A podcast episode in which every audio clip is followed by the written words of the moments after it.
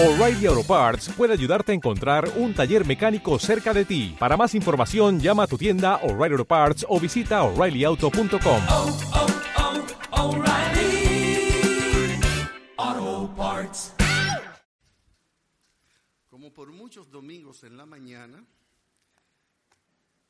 hemos emprendido un largo viaje. No voy a decir como decía alguien con solo de ida el pasaje, porque vamos a volver en algún momento.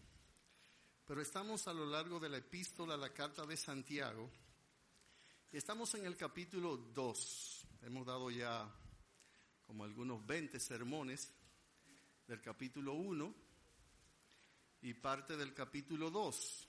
Y vamos a continuar en el verso 8 de Santiago capítulo 2. Use su Biblia, use su Biblia. Hemos hablado un poco sobre este capítulo 2 que comienza con uno de los pecados más comunes a nosotros los seres humanos, que es hacer acepción de persona o discriminación, o preferir o deferir a un ser humano antes que a otro por razones no correctas. Y entonces, esta mañana, vamos a continuar después de haber visto cuáles son, qué es la, la acepción de persona, después de haber visto cuáles son las cuatro motivos o razones o causas más frecuentes de que nosotros preferimos a una persona antes que a otro o discriminamos a una en favor de otra. Ya predicamos eso, no voy a predicar de eso nueva vez. Vimos de manera práctica, en el contexto histórico del pasaje, tres formas en que estaba afectando, o cuatro formas en que estaba afectando el pecado de la sesión de personas, la iglesia a que Santiago o los hermanos que estaban en la diáspora dispersos a causa de la persecución por su fe, y Santiago lo menciona en que nosotros podemos preferir a una gente que entra al templo con cierta vestimenta, con un estatus económico mayor que otro, antes que a, a otra persona que tiene una condición económica inferior. Y Santiago lo ilustra de manera tan vivaz como es él. Santiago era pragmático, era vivo. Sus, sus, sus verdades son proverbiales. Él daba sentencia. Así habla, así hacer. Santiago tenía mucho de eso en sus escritos, su pluma inspirada por el Espíritu Santo, obviamente. Luego él dice en el versículo 4, yo estoy haciendo un breve repaso, no hacéis distinción entre vosotros mismos si venir a ser jueces con malos pensamientos. Y entonces les recuerda cuatro prácticas Recuerden que esta gente se le está escribiendo y están bajo el imperio romano, junto con el medo persa, el imperio griego, uh, el imperio babilónico, quizá el romano fue el imperio más cruel. Su extensión por el mundo de aquel entonces era como lo hace todo imperio, con la bota y la espada, con las almas. Pero práctica que tenían, estaban sufriendo aquellos cristianos a que Santiago le escribe, era que, por ejemplo, en el versículo 1, que lo explicamos el domingo pasado, le dice el Señor, en el versículo 5, el Señor le dice a ellos, a los, que los pobres fueron elegidos por Dios, dando a entender que para Dios lo que nosotros tenemos como una deficiencia o algo que es malo, en Dios en su elección, Dios no tiene Eh, preferencia por las virtudes de los hombres, que si bien se le pudiera atribuir a Dios el preferir a uno antes que a otro, cosa que no es real porque Dios no hace acepción de persona, pero entonces pudiéramos decir, entre comillas, que Dios prefiere al pobre. ¿Ser pobre es una virtud? No. ¿Van a ir más pobres al cielo que ricos? Sí, porque los pobres son o somos inmensamente más. Pues por ley de proporción, los que creerán serán más los pobres. ¿Dios prefiere al rico, al pobre antes que al rico? No. Dios no tiene preferencia. Nosotros buscamos en los seres humanos virtudes y por eso lo deferimos y lo preferimos. Para Dios nosotros somos igual en todo el sentido de la palabra. Dios no tiene que ver ni con pobre ni con rico. Ese es un asunto para nosotros los seres humanos. Dios no ve cuerpo con alma. Dios ve almas con cuerpos. Y cuando usted ve el alma, usted no ve ni pobreza, ni riqueza, ni vestimenta, ni nada de eso. Esas son de las boberías que el ser humano se ha inventado para tratar de exaltar a algún hombre y minimizar a otro. Y por eso nosotros tenemos la separación de clase, por eso tenemos las grandes luchas, porque el hombre se ha encargado no solo de hacer acepción de personas, sino también de sistematizarlo, estructurarlo y hasta imponerlo en la sociedad. Por eso viene la explotación del hombre por el hombre. Pero miren, como les dije en domingo pasado, realmente este pecado de hacer acepción de persona es más común de lo que nosotros nos imaginamos, es más frecuente de lo que nosotros pensamos y ha traído más daño a la sociedad de lo que usted puede imaginarse. Muchas de las guerras que se han librado en los campos de batalla, la raíz, el corazón, la esencia, el motivo por eso es este pecado. Ok, ahora le dice Santiago, nos dice Santiago a nosotros en la romana en esta mañana, él dice en este versículo 5, dice, hermanos míos, amado, oíd. ¿No ha elegido Dios a los pobres de este mundo para que sean ricos en fe y herederos del reino que les ha prometido? Y aquí él menciona tres formas en que la sociedad romana injustamente maltrataba a los pobres. Por ejemplo, en el versículo que sigue, en el 6 dice, pero vosotros habéis afrentado al pobre, no os oprimen los ricos, no son ellos mismos los que os arrastran a los tribunales. Es muy probable que cuando uno de estos pobres que debían contraer deudas constantemente por su condición, no le pagaban, hacía lo que dice, por ejemplo, Mateo 18, 28. El Señor lo está planteando aquí en cuanto al perdón, ese es el contexto del pasaje, pero fíjese lo que dice el Señor allí en Mateo 18, 28. Es muy probable que esto se diera, eh, a, esto se está refiriendo Santiago. Dice, pero saliendo aquel siervo, halló a uno de sus consiervos que le debía cien denarios, y haciendo de él le ahogaba diciendo, págame lo que me debe. Entonces, eh, es muy probable que cuando este siervo no podía pagar, ¿qué hacen ellos? En el versículo 29, entonces su consiervo, postrándose a sus pies, le rogaba diciendo, ten paciencia conmigo y yo te lo pagaré todo. Mas él no quiso, sino que fue y le echó en la cárcel hasta que pagase la deuda. Es muy probable que Santiago se está refiriendo a esa práctica que Cristo está aludiendo en este pasaje. Y así si nosotros, si usted vuelve a Santiago, aunque usted vuelva a un pasaje que citemos, tiene que volver a Santiago porque es el texto base. En el versículo que sigue, en el 7, dice, no blasfeman ellos el buen nombre que fue invocado sobre vosotros. Es muy probable que en los tribunales los cristianos, viendo la injusticia del el imperio favoreciendo a los ricos en desmedro de los pobres, los cristianos apelaban a la justicia de Dios, a la justicia de Cristo. Y clamaban en pleno tribunales por justicia. Y es muy probable que ellos lo que hacían los ricos en ese momento, que estaban llevando a los pobres injustamente, es muy probable que lo que ellos decían, ¿qué Jesús ni rey? ¿Qué justicia? Porque la Biblia dice que cuando el reino del Señor venga, dice, lo dilatado de su imperio y su justicia no tendrá límite. Y el cristiano en su esperanza, en los tribunales, es muy probable que hiciera alusión a eso, que esta gente lo que hiciera es blasfemar el nombre del Señor cuando el cristiano clamaba al nombre del Señor. Entonces, Santiago está citando todas esas vivencias.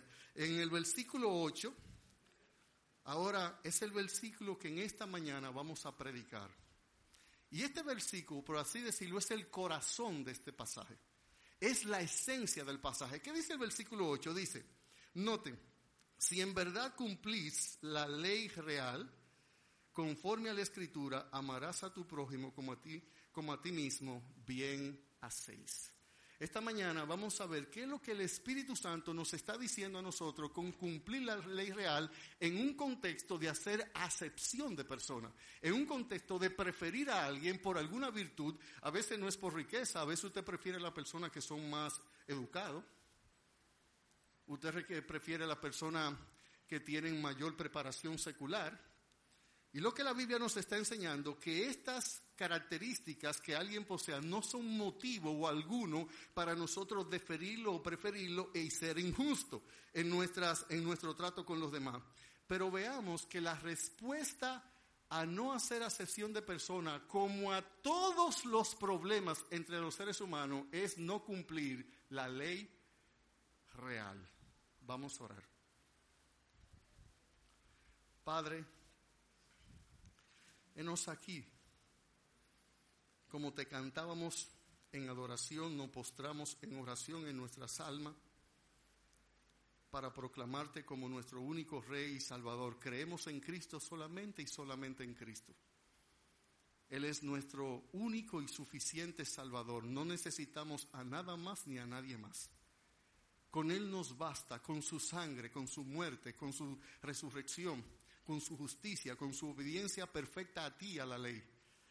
Él es nuestro Salvador. Él es nuestro Señor. Él es nuestro Redentor. Es nuestro amigo. Es nuestro Rey. Él es nuestro todo en todo. Y en esta mañana nosotros exaltamos y gloriamos tu bendito nombre. Proclamamos que la bendita Trinidad, a ti, Padre Eterno, al Hijo, nuestro Salvador, y al Eternar Consolador, unidos hoy hemos adorado, hemos exaltado tu buen nombre, hemos cantado, hemos proclamado tu palabra.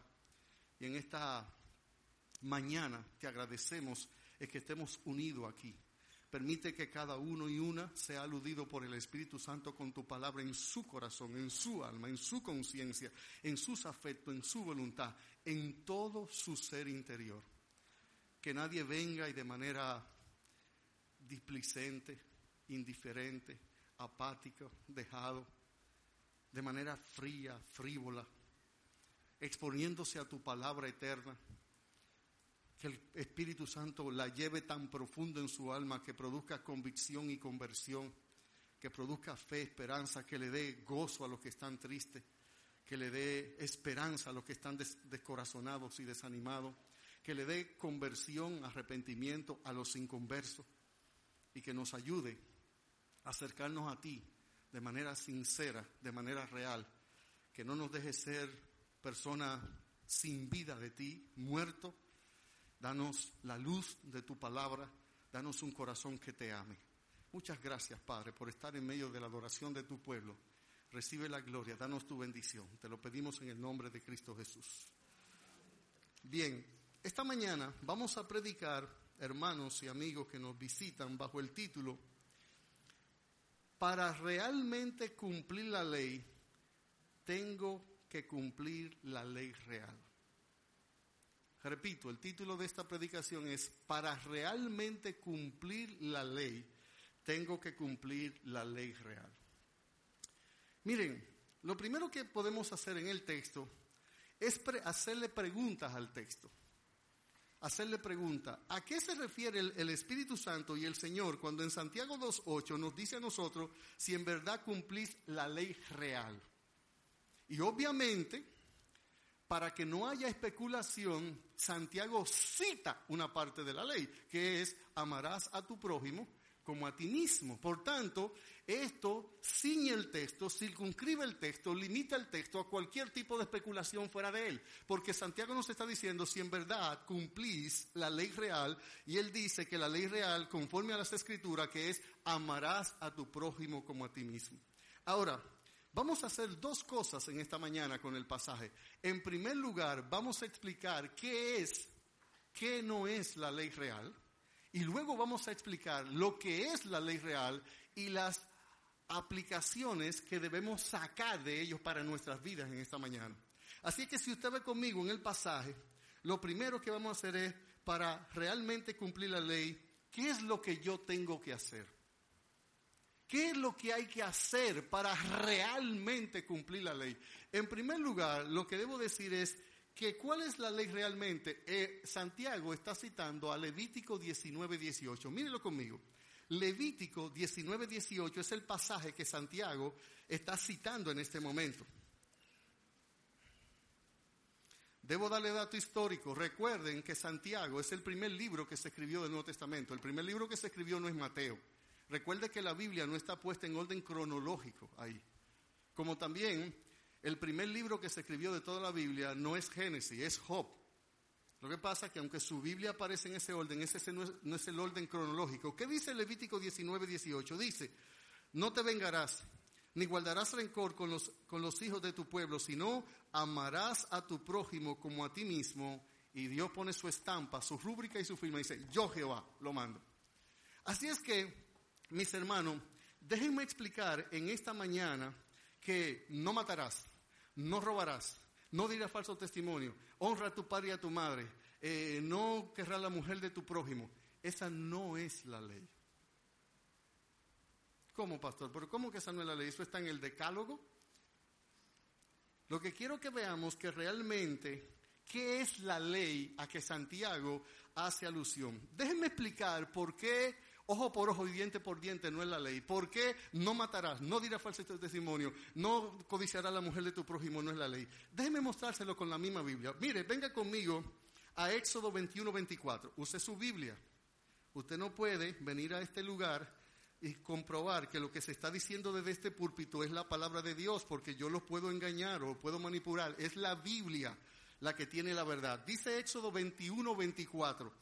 Éxodo 21, 24. Dice, ojo por ojo, diente por diente, mano por mano, pie por pie.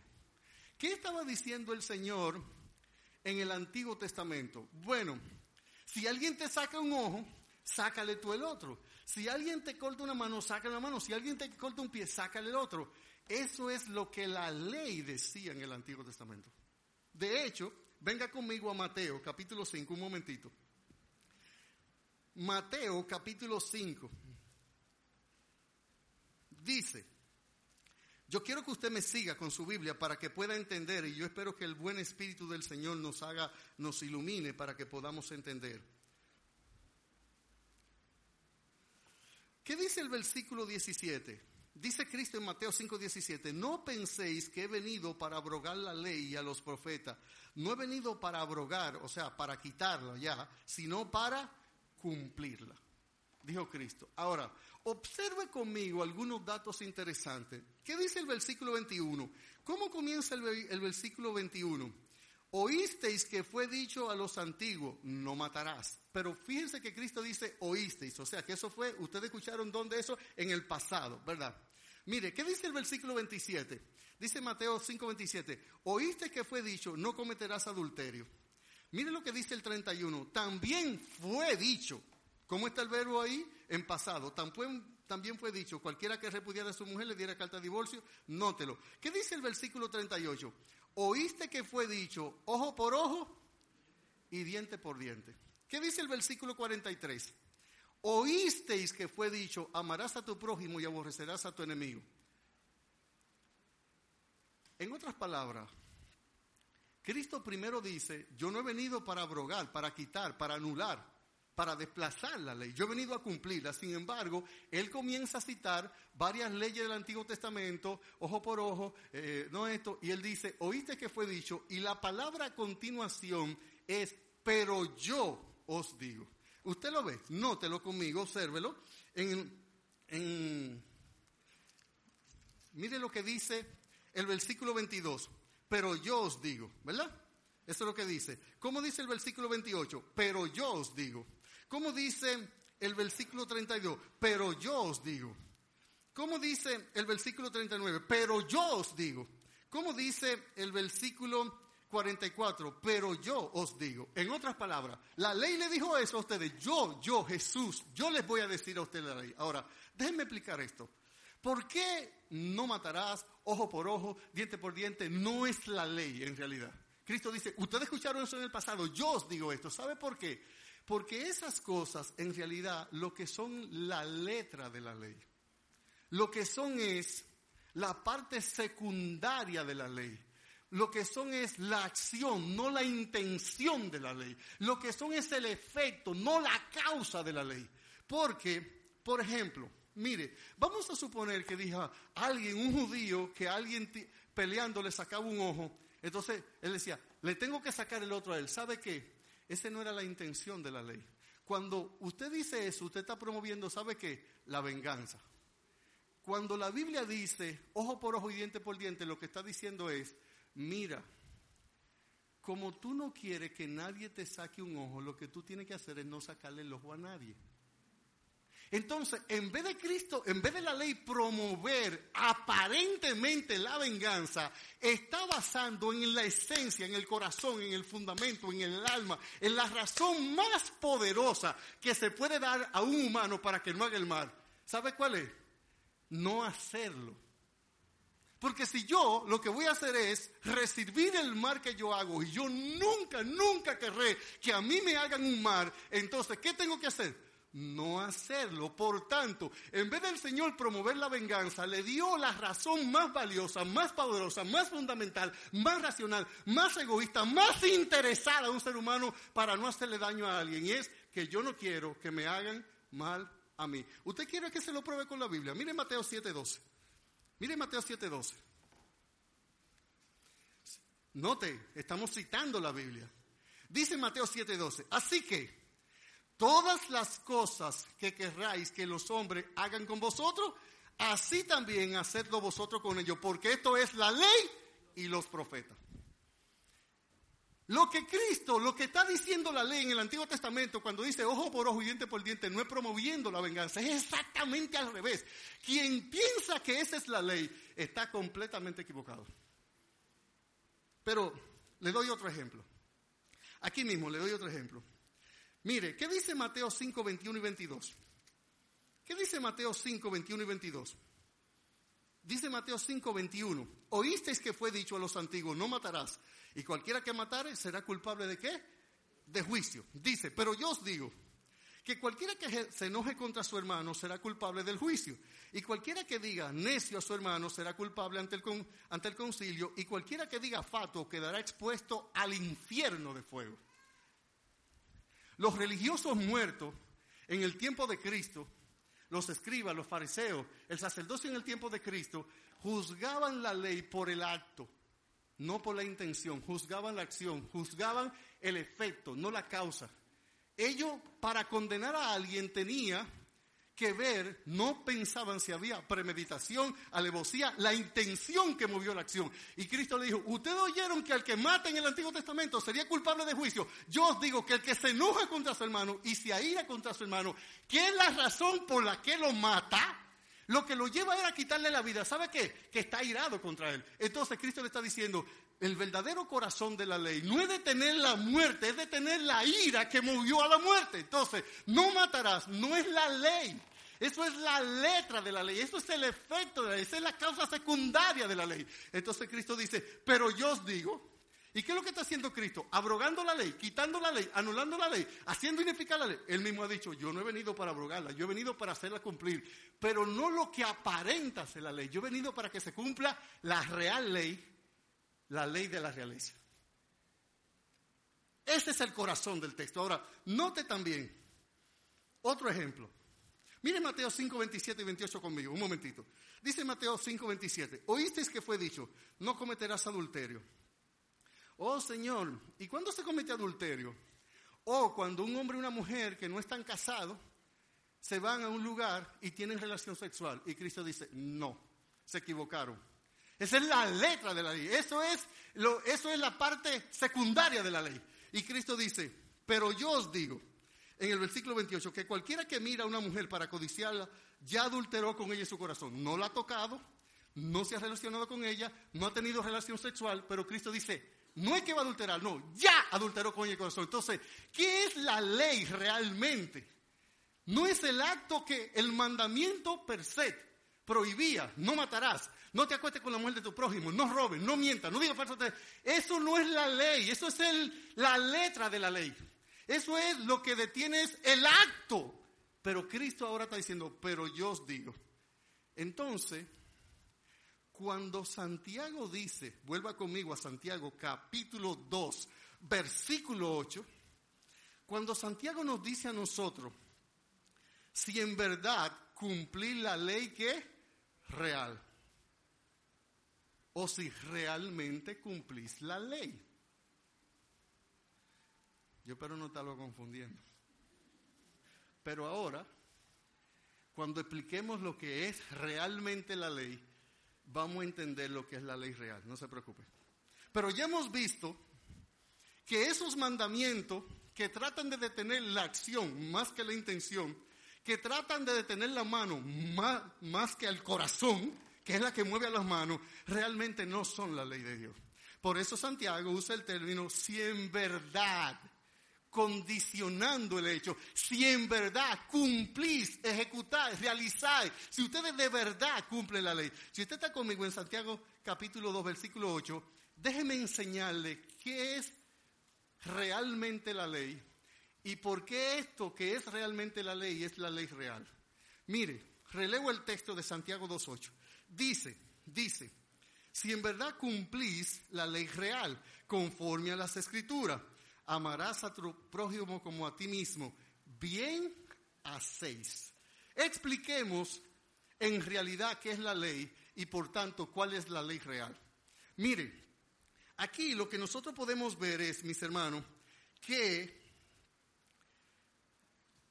Cristo nos va a enseñar cuál es la ley de la realeza y la verdadera ley. Mire conmigo Mateo capítulo 22, versículo 36 al 40 y aprendamos de los labios de Cristo qué es la ley real. Mateo capítulo 22, use su Biblia, mire conmigo el versículo 36 al 40. Dice Mateo 22, 36, dice, entonces los fariseos, oyendo que había hecho callar a los saduceos, se juntaron a una. Y uno de ellos, intérprete de la ley, preguntó para tentarle diciendo, ¿quién fue que le hizo la pregunta al Señor? Un intérprete de la ley. Le dice, maestro, ¿cuál es el gran mandamiento en la ley? Jesús le dijo, amarás al Señor tu Dios con todo tu corazón y con toda tu alma y con toda tu mente. Este es el primero y gran mandamiento. Y el segundo es semejante, amarás a tu prójimo como a ti mismo. De estos dos mandamientos pende. Si usted quiere, póngale, depende. El texto dice cómo? Depende. Pero usted quiere, póngale pende o depende. Lo voy a explicar. Toda la ley y también los profetas. Depende es de dependencia. Todos los mandamientos de la ley penden, están sujetados o dependen de esto. Amar a Dios por sobre todas las cosas y a nuestro prójimo como a nosotros mismos. ¿Por qué razón? ¿Por qué razón? Déjeme darle un segundo texto. Venga conmigo a Romanos capítulo 13. Romanos capítulo 13. Mire el verso 8 al 10 conmigo de Romanos capítulo 13. Use su Biblia.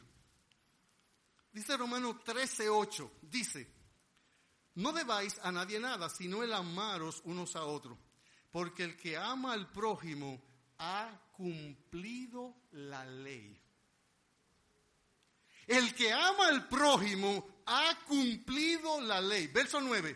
Porque no adulterarás, no matarás, no ultrarás, no dirás falso testimonio, no codiciarás. Y cualquier otro mandamiento en esta sentencia se resumen. ¿Cuál es la sentencia? Amarás a tu prójimo como a ti mismo. Por tanto, la verdadera ley y la ley real, ¿sabe cuál es? El amor. Es el amor.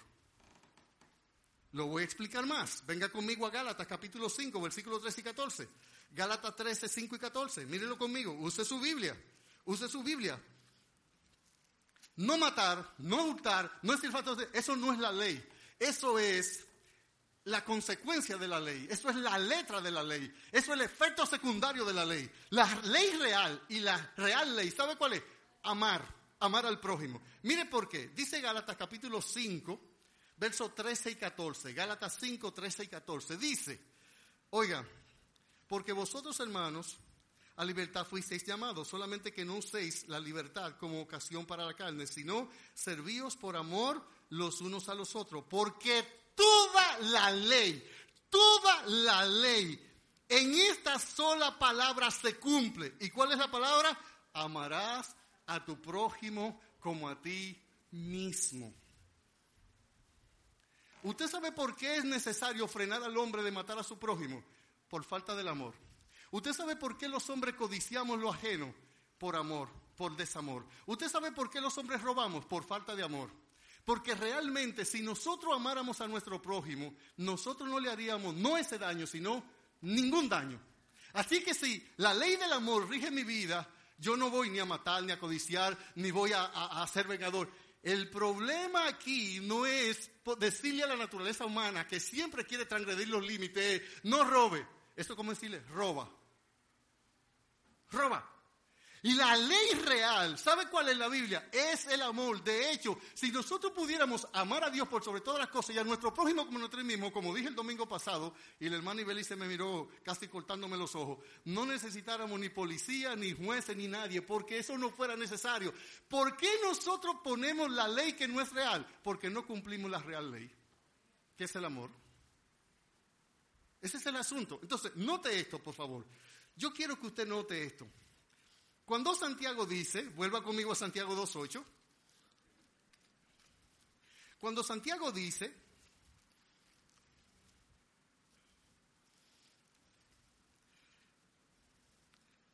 dice, si en verdad cumplís la ley real, conforme a la escritura, amarás a tu prójimo como a ti mismo, bien hacéis. Déjenme explicar ahora que todo el que quiera cumplir la ley, lo que necesita tener es amor. Que lo único que me faculta para no dañar a mi prójimo es el amor de Dios en mí. Que no hay otro medio en que yo pueda cumplir la ley, y de hecho ningún ser humano la cumple en su totalidad y en su cabalidad. Por eso Santiago nos advierte de la incompetencia que tenemos nosotros a la hora de cumplir la ley en los versículos 9 y 10. ¿Qué dice Santiago? Pero si hacéis asesión de personas, cometéis pecados y quedáis convictos por la ley como transgresores, porque cualquiera que, que, que, que guardare toda la ley, pero ofendiere en un punto, se hace culpable de todo, porque el mismo que dijo no matarás, te dijo no robarás. Si no mata pero roba, para Dios tú eres un pecador perfecto, completo, cabal, entero y que merece total condenación. Por tanto, nadie podrá cumplir todos los requerimientos externos de la ley a menos que tenga internamente la ley real en su corazón. Y esto solo pasa cuando una persona se convierte a Cristo de sus pecados. Note. Ahora, ¿por qué la ley real es el amor? ¿Y por qué nosotros necesitamos realmente el amor para poder cumplir? Porque el propósito de toda la ley, cuando decía, no mate, no diga falso testimonio, no daña a tu prójimo, ¿sabes qué perseguía la ley con eso? Que tú ames a tu prójimo. Pero te lo está diciendo en mandamientos externos, te lo está proclamando de forma pragmática, pero el propósito, el objetivo, la meta, la cumbre a alcanzar de todos los mandamientos que es la ley, ¿sabes cuál es? Que los seres humanos amemos a nuestro prójimo. Pero no solo eso. En realidad, en realidad, todos los mandamientos de la ley lo que procuraban era el amor. Que se exprese no matando, que ese amor se exprese no robando, pero la realidad, el propósito de cada mandamiento es llevar al, prójimo, a nosotros, amarnos unos a otros. Así es que, que cuando la Biblia dice cumplir la ley real, nos está diciendo que la única forma en realidad, verdaderamente, de poder cumplir la ley más alta, pero también la ley más baja y la ley fundamental, ¿sabe cuál es? Amando. Que no hay otra forma, no hay otro medio, otro método, otra manera. No se puede cumplir esto. Que cuando nosotros nos limitamos a no decir falso testimonio, pero solo porque yo soy una persona íntegra y no por amor, yo no estoy cumpliendo realmente la ley y menos estoy cumpliendo la ley real. Que lo que me debe mover a no hacer el amor, a no hacer la maldad, es el amor. Que lo que me debe mover a hacer el bien es el amor. Que el amor es el corazón de la ley real y es la ley realmente. Lo que quiere decir todo esto, mis hermanos, que la única forma, repito, de cumplir la ley, la real ley, verdaderamente, realmente, es amando. Esto lo que quiere decir es, mis hermanos, que donde voy con todo esto es, este mandamiento, el del amor, amar al prójimo, es la ley real, porque fue dado por un gran rey. Quien da el mandamiento es el rey de reyes y el señor de señores.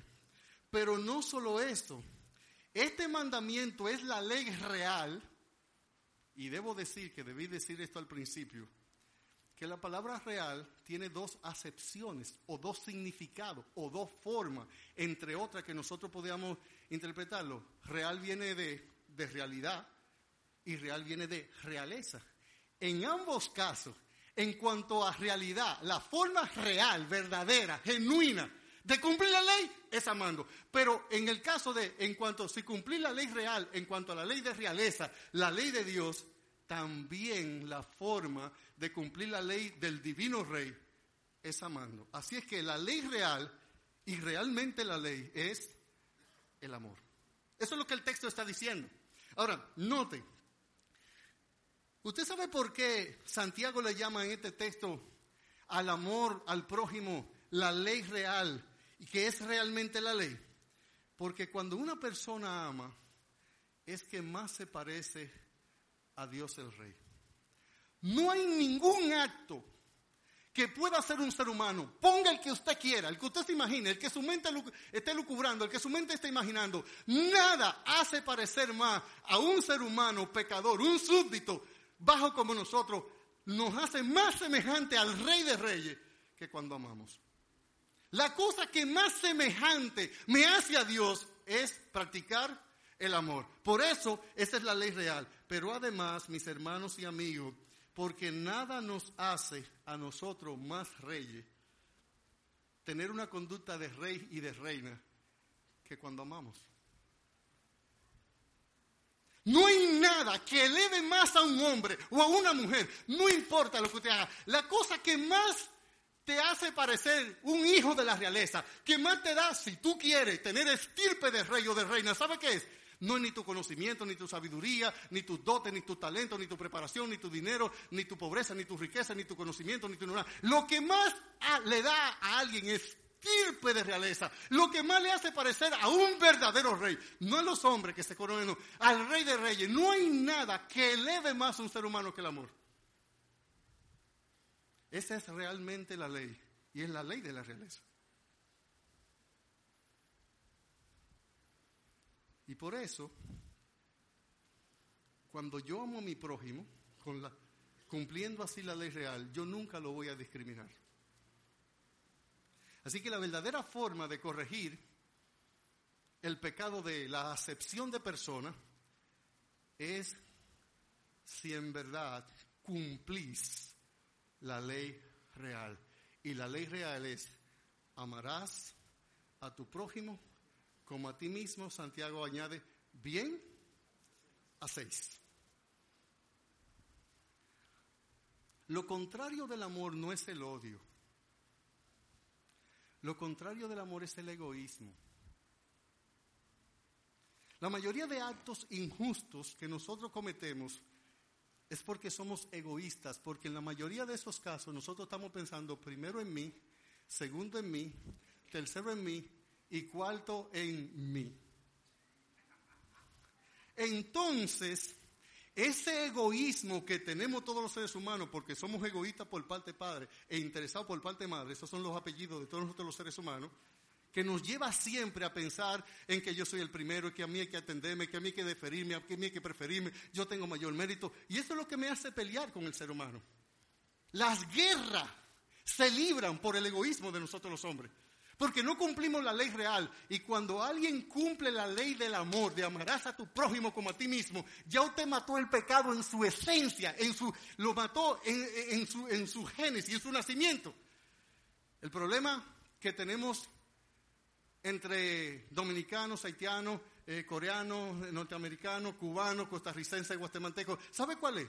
El hombre le atribuye y crea ley para detener los efectos del pecado. Pero el, el corazón del pecado, el, el, el problema de... No, esa no es la expresión. ¿Eh? El corazón del pecado es el pecado del corazón.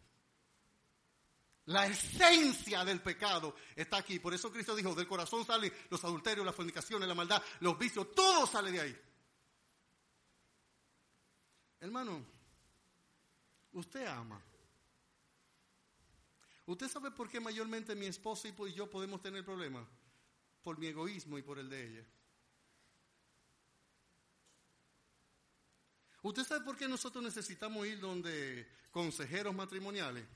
La mayoría de nuestros problemas se resuelven con que el hombre sea menos egoísta y la mujer sea un poco más sumisa.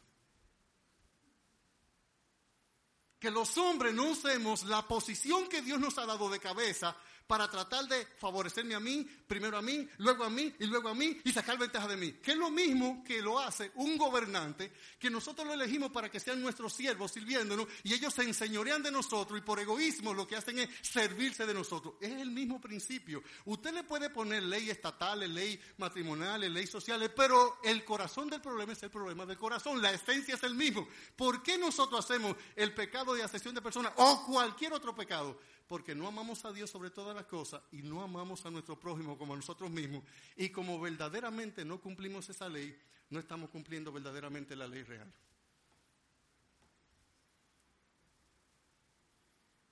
Tú amas a los demás. La mayoría de las personas, no todo para no ser injusto, cuando le dicen a otra persona, que aman a alguien, ellos están diciendo, yo me amo a mí mismo y te quiero para mí. ¿Y por qué? Cuando usted le pregunta a la mayoría de las personas, ellos dicen, yo me casé enamorado para ser feliz. Ajá. Es verdad. Y por eso, cuando los hombres, en el amor sacrificial que nos presenta Cristo, debemos nosotros sobrellevar a nuestras esposas, que el sacrificio caiga sobre nosotros, que nosotros lo que estemos dando el pecho, que nosotros estemos protegiendo, proveyendo, cuidando, honrando, dando, vaso a nuestra, dando honra a nuestras esposas como vaso más frágil. Nosotros vamos a decir, tú no me respetas, por eso es que yo no te amo a ti. Ah, pero la Biblia dice que ese amor es incondicional porque es como Cristo amó a la iglesia. Y la mujer dice, y yo no te respeto porque tú no me amas. Ajá. Y ese es entonces un círculo vicioso que nunca se acaba. ¿Dónde está la esencia del problema? En la falta de amor a Dios y amor al prójimo. Si en verdad cumplís la ley real, y la ley real es el amor, el amor al principio, el amor en el medio y el amor al final. Pregunto, chequea a ver si varios de los conflictos que tú estás teniendo en tu casa no es por falta de amor. Los seres humanos somos egoístas. Somos egoístas. Bueno, pero hay que respetar mi espacio porque con esto es que yo me siento bien. Y estamos siendo alimentados constantemente por la psicología, por la psiquiatría, por la sociología, por la disparatología, por la locología y diciéndonos a nosotros, mira, la Biblia dice que para yo amar a mi prójimo tengo primero que amarme a mí mismo porque nadie da lo que no tiene. Mentira, basura es eso. La Biblia no dice eso. Eso es otra vez interpretar la letra de la ley. La Biblia lo que dice es que como tú te amas tanto a ti mismo, entonces tú deberías amar a tu prójimo como tú te amas a ti. La Biblia no te está enseñando y por eso después le dicen a la gente, los sociólogos y los psicólogos y los psiquiatras y los terapeutas familiares y lo que sé yo qué. Mira, lo que pasa es que tú necesitas complacerte más porque tú necesitas subir tu autoestima, no, a ti hay que bajártela. Qué diferente. La Biblia enseña más el dominio propio que la autoestima. Y si tú tuvieras amando al Señor y amando a tu prójimo, tú no tuvieras ni depresión, ni tuviera autoestima baja, no tiene nada de esto. La Biblia dice que los pecadores de este tiempo seríamos amadores de sí mismos, amadores de los deleites más que de Dios. Usted quiere ver el conflicto, la solución a los conflictos entre naciones entre parejas, entre hermanos, entre vecinos, entre jueces, entre militares, entre seres humanos, entre profesores, entre maestros, entre estados. Debemos cumplir la ley real. Y la ley real es amar a mi prójimo como a mí mismo. Que el Señor les bendiga. O'Reilly Auto Parts puede ayudarte a encontrar un taller mecánico cerca de ti. Para más información, llama a tu tienda O'Reilly Auto Parts o visita oreillyauto.com.